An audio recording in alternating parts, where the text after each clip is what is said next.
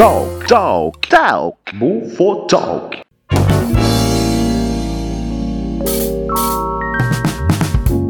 Saudações, ouvintes bufônicos. Estamos começando mais um Bufotalk. Eu sou Leonardo Jesus e essa entrevista de hoje merece um relatório, talvez, Convalso? Bom dia, boa tarde, boa noite, senhoras e senhores, moças e rapazes, meninos e meninas. Eu sou o Michael X e os fãs de Grey's Anatomy devem estar suando por alguns outros orifícios nesse momento. Olá, varões e varoas, eu sou o Johnny Malma e 4, 8, 15, 16, 23, 42. Que números são esses? Muito bem, rapazes. Preparar para o plano. Ah? Aqui quem fala é o pinguim. Ah, Se preparem para essa bufonaria. Ah? Sorriam, fazendo, né?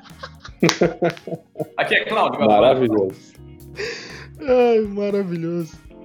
No Bufotalk de hoje, nós recebemos ele, que em sua jornada, além de novelas globais e peças teatrais, já surfou nos mares e ajudou na busca pelo pequeno Nemo, comandou sua equipe de pinguins buscando retornar para Nova York, mandou o Shrek buscar a princesa Fiona no quarto mais alto da torre mais alta, foi o capitão chinês Li Sheng que junto à Mulan salvou a China, e se não bastasse ter dado voz ao filho do Pateta cantando, ele também é a voz brasileira do Pato Donald. O Bufonaria recebe ele, que é ator, cantor lírico, bailarino clássico, dublador e diretor teatral. Bufões e bufoas recebam Cláudio Galvão. Aê! Cara, que demais, velho. Glorioso! Glorioso. Ô, Galvão, me, me, explica uma coisa, cara. Primeiro, uma honra enorme te ter aqui no nosso programa, evidentemente, né, cara? Pô, um nome aí de peso da dublagem brasileira, com vozes icônicas. Mas, cara, a gente foi estudar um pouco da tua carreira, principalmente é, é, para fazer a entrevista e tal. Cara, que história é essa aí, cara? Bailarino, cantor lírico, a vida artística começou desde cedo. Como é que começou isso aí, cara? É, começou muito cedo, cara. Obrigado aí novamente a vocês. Tá um prazer estar aqui fazendo parte do programa de vocês. Já senti que vocês são caras estudiosos, estudam para fazer entrevista. Isso é fundamental para a gente conseguir fazer uma entrevista que seja legal para os espectadores, né?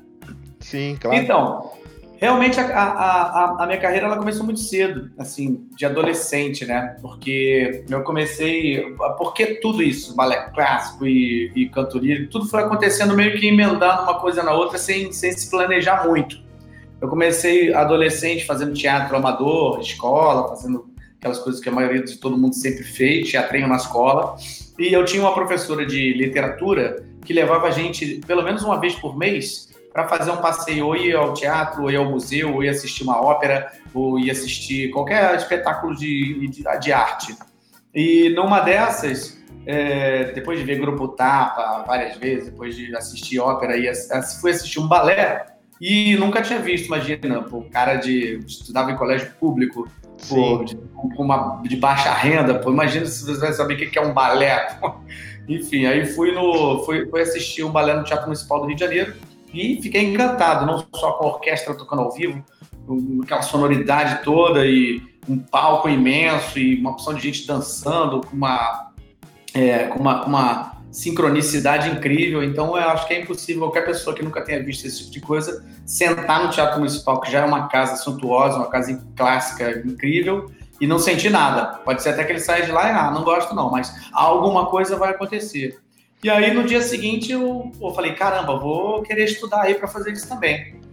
E assim fiz, fui procurar endereços de academias de, de balé para começar a estudar, para ver se eu conseguia fazer isso. E assim fiz, aí comecei a estudar durante um ano numa academia particular que me preparou para a escola de teatro municipal, que é uma escola chamada Escola Maria Oleneva, é uma escola de balé clássico que forma os bailarinos para o teatro municipal. E aí estudei durante sete anos, diariamente, seis, sete horas por dia e fazia aula de balé, até que eu entrei no corpo de baile do, do, do Teatro Municipal. E foi incrível, porque aí o primeiro balé que eu fiz parte lá, eu olhei para lá para cima, para a plateia, e lembrei exatamente de onde eu estava, lá em cima na galeria, longe pra caramba, no quarto andar. E assim, foi uma satisfação incrível de eu falar assim, dever cumprido. Eu falei, pô, há seis anos atrás eu estava sentado lá e, pô, consegui fazer aquilo que me encantou tanto quando eu era adolescente. E aí trabalhei com isso mais ou menos até uns 20 e poucos anos. E aí começou a aparecer é a coisa de cantar. Cantar, eu sempre, desde adolescente, também aquela coisa de violãozinho com a galera, sentar, tomar cervejinha, tocar, passar uma tarde, Itapuã, aquelas coisas, todo mundo cantando na calçada, e, enfim. E aí, sempre teve essa coisa de cantar também.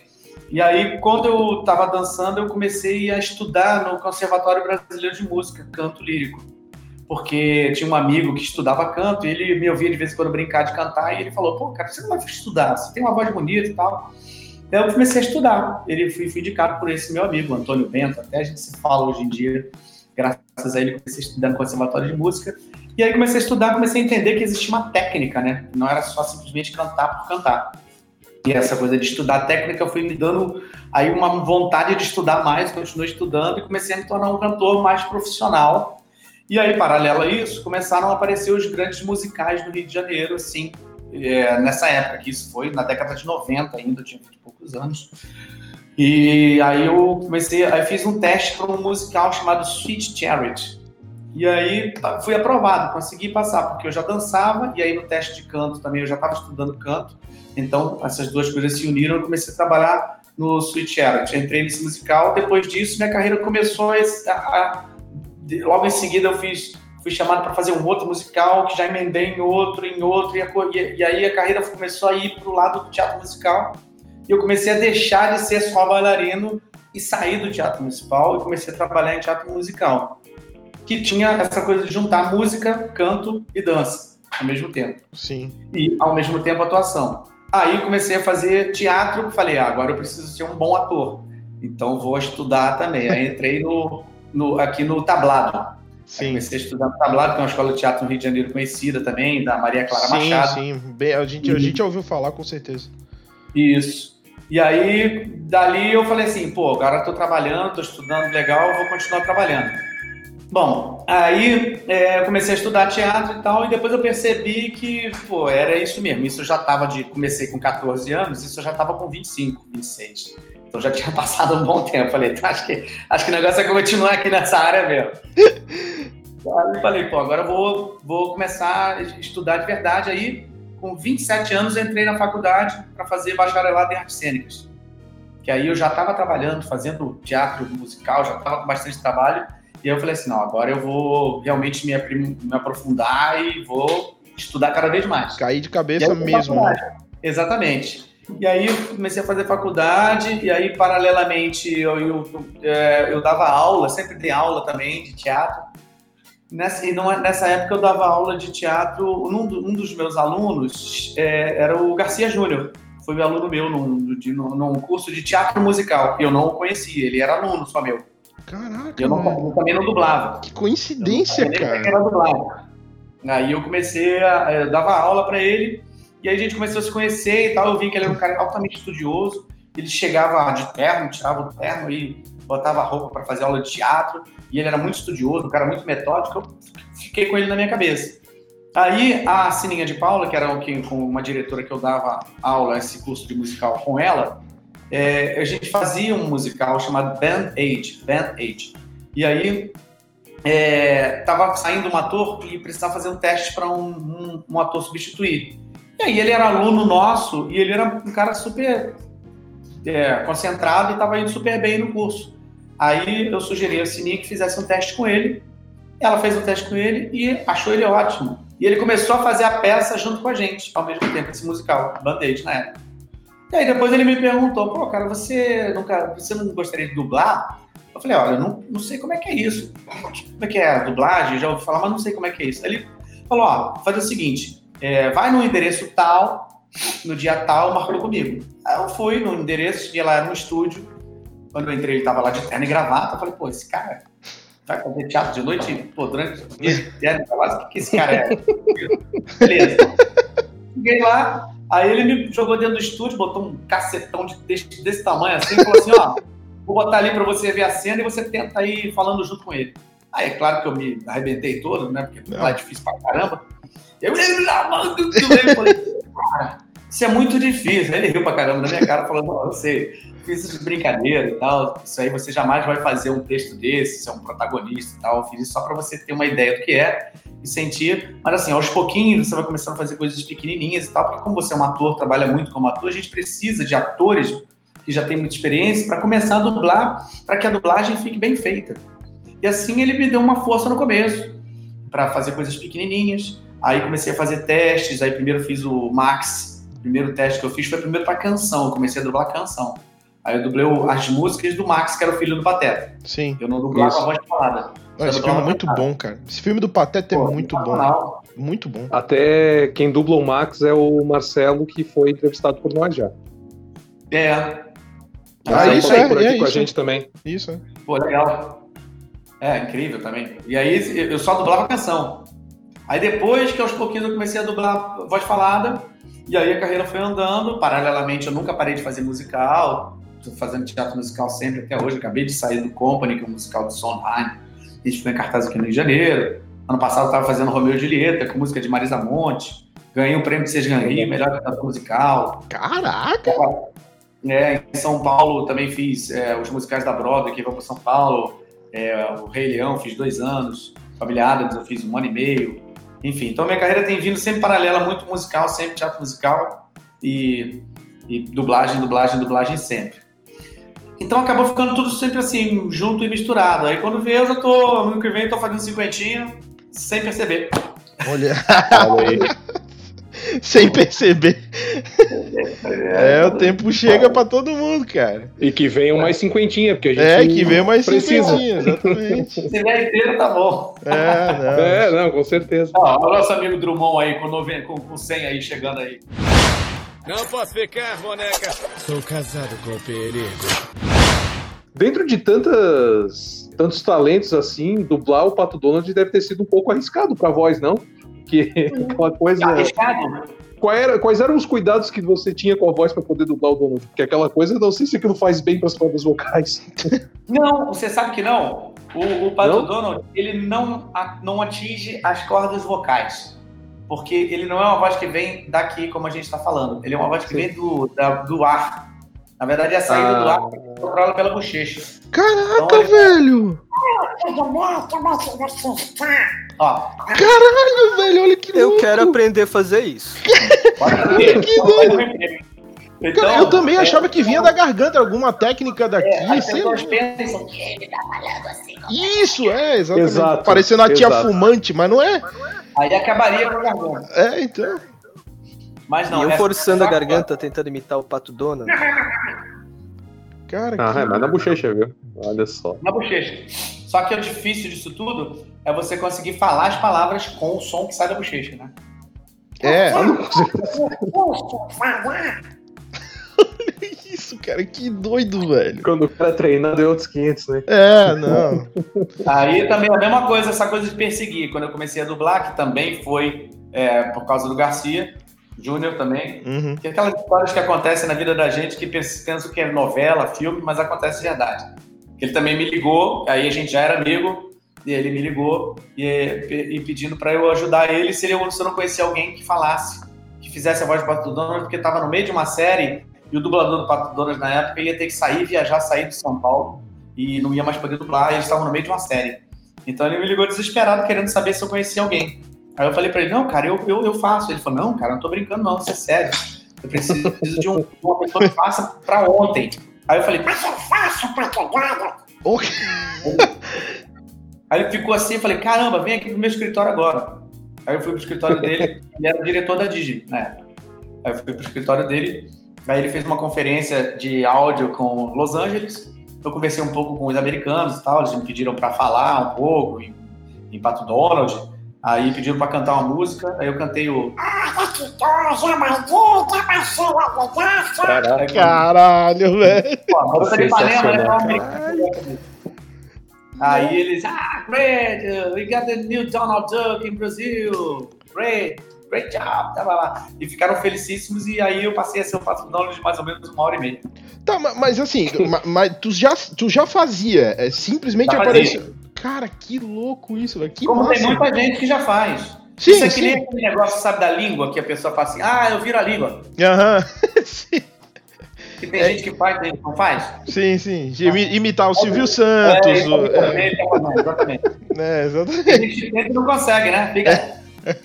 Eu consigo. É, Imitar o Silvio Santos, o Faustão, essa galera toda que faz essa mesma coisa, tudo igual. exatamente. Imita o Silvio é, Santos, é uma, é uma, uma aptidão, né? Você É. nasce sabendo fazer. É uma Agora ge- depois, ah, dublar é uma outra história, né? Porque aí você tem que realmente. Vai lá, Silvio, anuncia É. o Galvão. É, eu, sempre, eu sempre quis trazer alguns desenhos da Disney pro, pro, pro SBT, mas eu gostava muito do Pateta. É, é- é muito legal, era muito legal. Sensacional. Isso eu já não faço. Aí, ó. Ai, ai.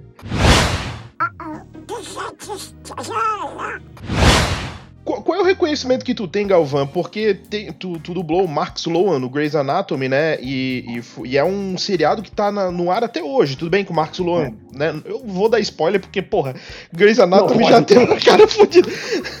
né? Mas é, o, o, o Mark Sloan saiu depois do, do seriado, mas naquele período que ele ficou, foi, foi eu acredito eu, eu, eu conheço vários fãs do seriado que dizem que aquele período ali foi os mais fortes da série, assim. E É. qual é o teu reconhecimento que tu tem pe- pelo, pelo, por ter dublado Mark Sloan, assim, no, no, Grey's Cara, Anatomy? isso é uma coisa incrível, porque assim, eu recebo mais ou menos por dia, pelo menos umas seis, sete pessoas me pedindo para gravar áudio para o primo, para irmã, pro- até, até namoro, assim. Pô, cara, minha namorada tá terminando comigo, pô, dá, ela adora, adora uma pô, dá- me dá uma força aí. Pessoal pô, fala pra apelão. ela tal, pra ela continuar vendo a série e tal, de repente vai, pô, me dá uma moral, hein? As ideias dos caras. É, cada situação incrível. Todo dia, todo dia tem gente pedindo pra falar alguma coisa do Max Law. É incrível como o, o reconhecimento desse, dessa personagem é incrível.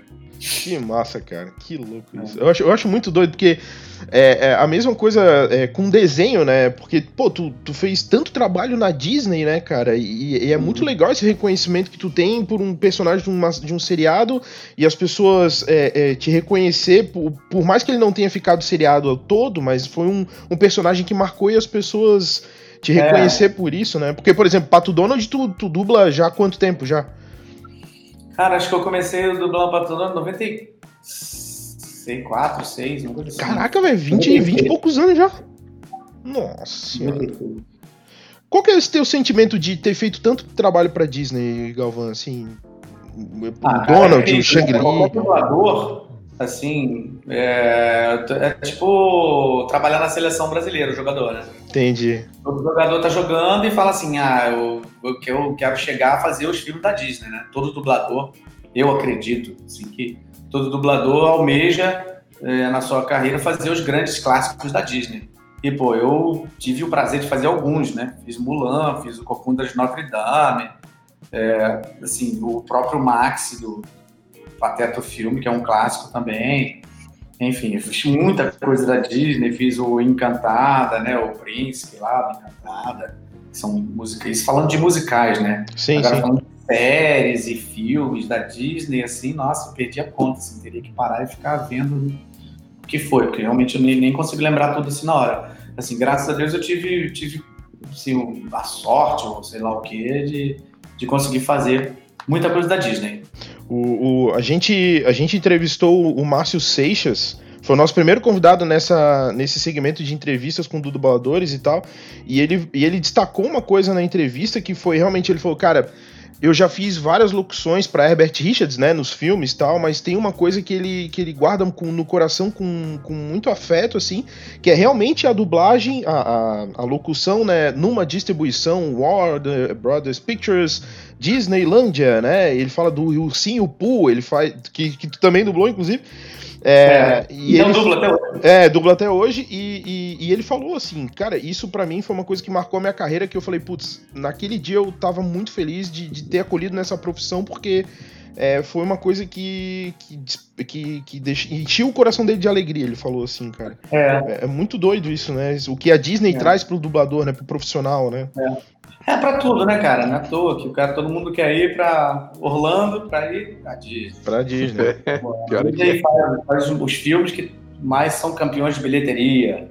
Realmente eles são muito metódicos. Os próprios musicais, por exemplo, eu fiz é, Rei Leão, aqui dois anos, o musical no Teatro Renault em São Paulo, Disney. Quer dizer, é, ele- eles são muito metódicos no que fazem, são muito, são acho que os mais exigentes naquele resultado. O resultado precisa ser, eles têm uma, uma um, um pensamento de que assim, eles de fato precisam ser os melhores. Em tudo que a Disney põe a mão, acaba acontecendo isso. Então você acaba, pô, é ótimo você fazer parte de um trabalho desse, porque você está sempre trabalhando no, no nível alto, né, daquela, daquilo que você estiver fazendo. Se eles estão escolhendo, é porque eles estão escolhendo os melhores e tu ter o privilégio, né, cara? É, é deve ser único mesmo. Só que tirar com base nos parques, né? Pô, tu vai na Disney hoje lá, o, o cara realmente entra no personagem real, assim. O negócio é. é. é o negócio é muito doido. Não posso ficar, boneca. Sou casado com o perigo. Cara, você dublou o Hurley. Tô falando com o Hurley, não acredito. Cara, Tô o... falando com o Hurley duas vezes. a gente, já, a gente vezes, convive cara. com o Hurley, cara.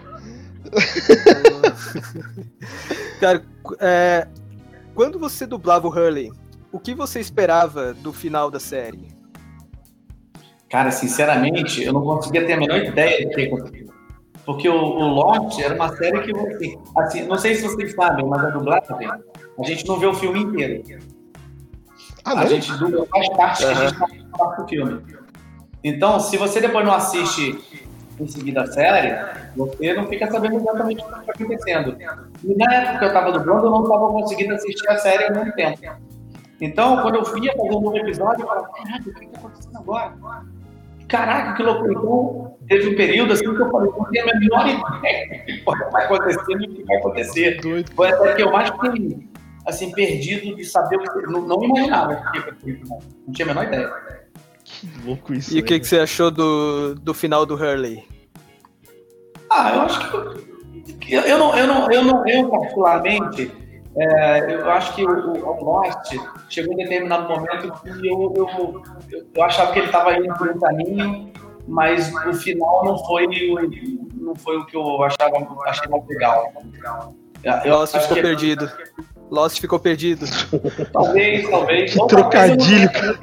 Profundo para saber o que, que eles realmente queriam, né? Porque como eu não, não, não fui um fã assim de assistir e estudar profundamente todos os episódios, acho que eu também não teria entendido direito. Pode, também pode ter sido isso. Mas assim, eu, eu, fiquei confuso. No final, o final não foi. Não achei que foi um final assim, de acordo com o que foi o início, né? Porque assim, uhum. foi uma coisa assim que você imaginava, caramba, os caras caíram na ilha, foi agora, aí daqui a pouco não, aí teve uma quebra de tempo. Será que eles morreram ou não? Será que não morreram? O que é aquilo? Voltava no tempo? Não, não voltava. Começou a ficar tão, tão confuso no final eu já não estava muito esperando um final. Não conseguia ver uma linha de tempo assim. Não conseguia acompanhar uma linha. Não é nem que seja bom ou ruim. Para mim, não, não, não, não, foi. Não é o, o final que eu esperava. Assim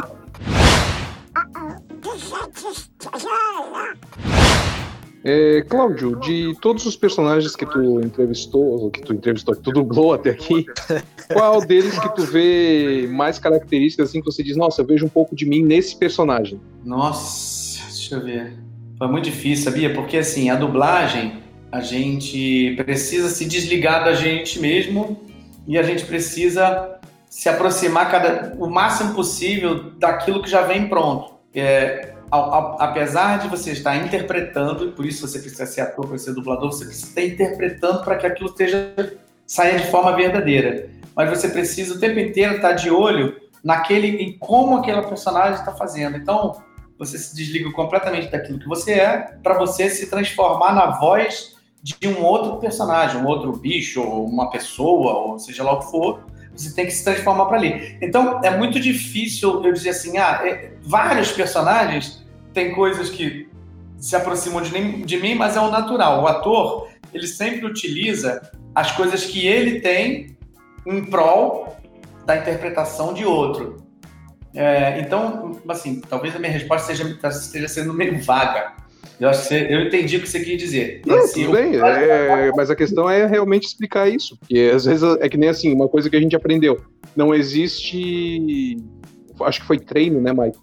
É, é o, o, Felipe Grinan... Não existe o treinar para dublar. Isso, é. Não, não tem. Tu entra chegar na sala, tu entra no estúdio. Entra no estúdio, você sabe... Você é, outros 500. O, a, o diretor que está lá, ele já vai te falar sobre a história Vai te falar, ó, aqui você vai dublar esse, esse porquinho aqui, que é dos três porquinhos, a história é a seguinte, vai vir um lobo e vai soprar a casa dele, vai aí você vai fazer o lobo que vai estar dentro da casa e tal, você vai fazer o porquinho que tá dentro da casa tal, e o lobo vai Tu deu azar e tu é o porquinho que fez a casa de palha. Tu deu azar e tu é o porquinho que fez a casa de palha. Ou seja, tu vai ter que correr embora. Exatamente.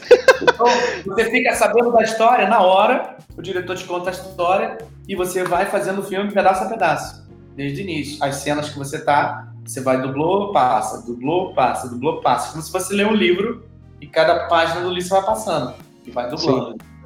Então tudo é muito na hora mesmo. Você não, não tem que, não, você não leva o filme para casa, você não vê antes, não sabe nada.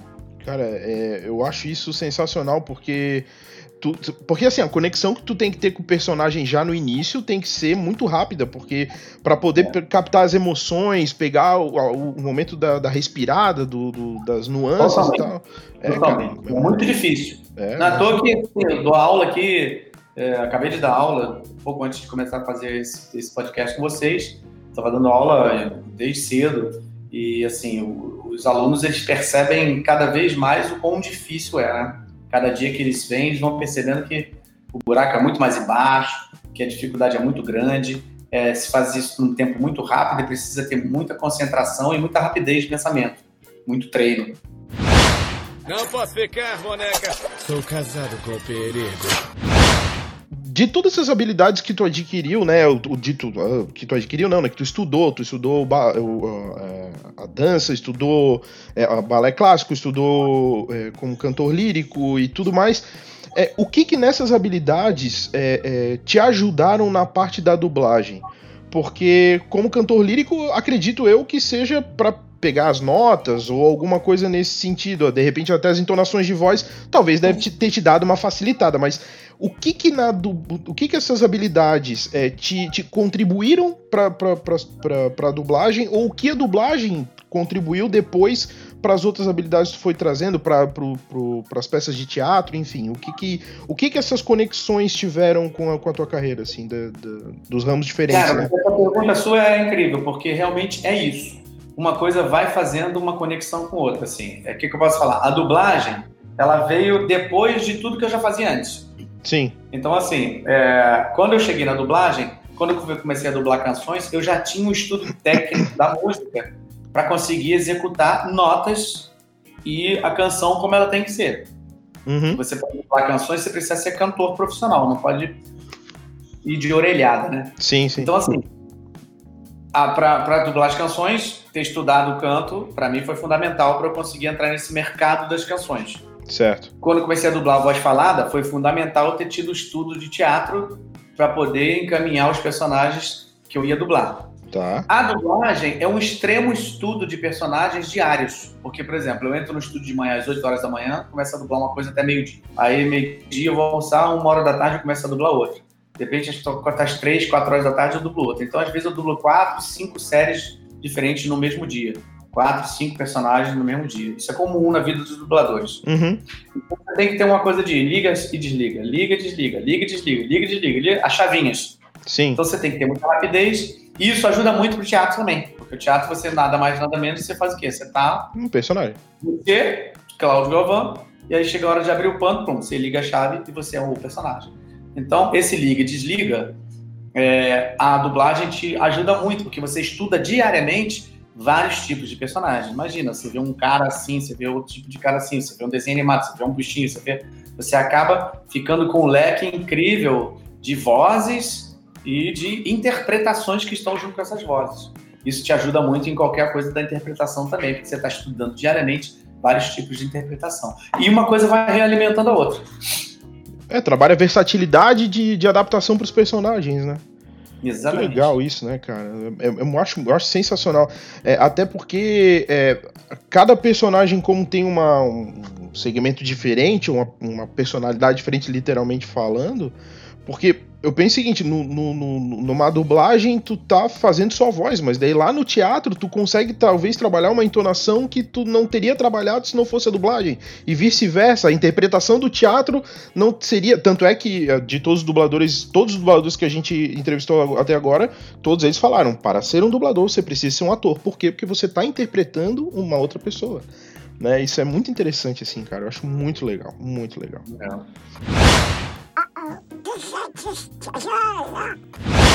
Quais são as próximas aventuras que o capitão vai desbravar por aí? Qual- O, o capitão Eu- eu do- É, Não, não, eu citei o capitão, mas eu quero dizer você mesmo, pois, né? quais são os principais Cláudio, projetos que estão por o vir aí? mais Cláudio tem de projeto que pode contar pra nós, Isso. Que vem por aí. Tem dublagem? Em tudo. Em dublagem ou em outro, o que quiser. Cara, dublagem, na verdade, a gente, tudo que não foi ao ar, a gente não pode contar por uma questão de É. Faz sentido. Faz É. sentido. Assim, eu não, não, não, não, não, não, não daria pra falar nada que fosse novo. Assim. Tem coisas polêmicas que, que, que- que já estão no ar, que acabaram de entrar, que é uma coisa que eu estou dublando agora, que eu estou fazendo narrador de um programa completamente de, de, de- Como é que se chama isso? É de chacina, corta pedaço e tal, não sei o quê. É um programa que está ar no SBT chamado Alarme TV. É, mas vai ser um programa muito bom. Vai ser um programa maravilhoso. Eu estou Rapaz, colocando na Mas grade. é uma carnificina, é um programa que mostra, mostra as pessoas cortadas no meio, acidente acontecendo, e eu faço narrador disso, uma coisa louca. Nossa. Eu não consigo nem olhar pra tela quando eu adorei o conceito. de Johnny é. isso. É muito Ai, o Johnny é o Mas doente. fora né? isso, assim, tem é, novas temporadas de Good Doctor que, tão- que eu tô dublando, que estão chegando muito legais aí também. É, é, séries legais também. Titãs é uma série bacana também, que tá tendo coisas legais. que Eu também tô dublando. É, deixa eu ver o que, que tem assim. Pô, Titãs fizeram o Robin virar macho, cara. Tô, fiquei até de cara. Porra, ficou muito bom, cara. DC caprichou no negócio. Tem o Coringa que tá agora aí também, que eu fiz uma participação pequenininha também, mas muito legal, dentro do metrô lá, durante uma briga, eu faço um dos caras que ele Sim. acaba cantando uma musiquinha ali. cara, Eu vi o filme, eu vi o filme, muito bom. Falar em Coringa, Hélio, o Hélio Ribeiro vem aí numa entrevista já marcada pro, nas próximas semanas. Isso. Sensacional. conversar conosco. E o Márcio Donde também teve conosco, que dublou o Thomas Wayne, né? Vozeirão. Porra. Vozeirão, você É. fala comigo aqui, parece que eu tô ouvindo um rádio. É, porra, cara. que o Márcio é. Cara, muita gente boa. Donde foi muita gente boa com a gente, cara. Não, gente boníssima, querido amigo. É. Amigão, irmão dele.